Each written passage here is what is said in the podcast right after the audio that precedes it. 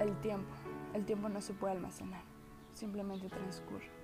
El tiempo no tiene precio, es invaluable. Nadie puede cuantificarlo, ya que nadie puede determinar cuánto va a durar tu vida. Pero es una certeza, ya que tu tiempo lo puedes dedicar a cuantas cosas como la libertad humana te lo permitan, teniendo en cuenta que esa misma libertad, dependiendo de tus decisiones, marcarán tu camino puesto que con cada decisión abrimos nuevos caminos y abandonamos otros. Pero simplemente ve y haz las cosas. Deja de mirar la riqueza económica como si fuera tu mayor meta. La riqueza económica no es un fin, es un medio.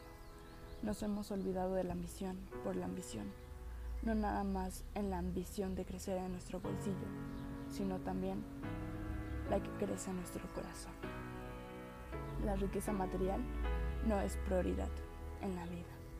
Es importante, sí, pero no es prioridad.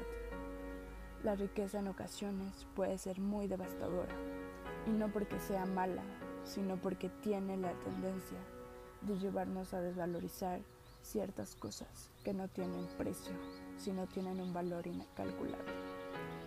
Y entre menos valoremos las cosas, menos importancia les daremos la riqueza no es prosperidad.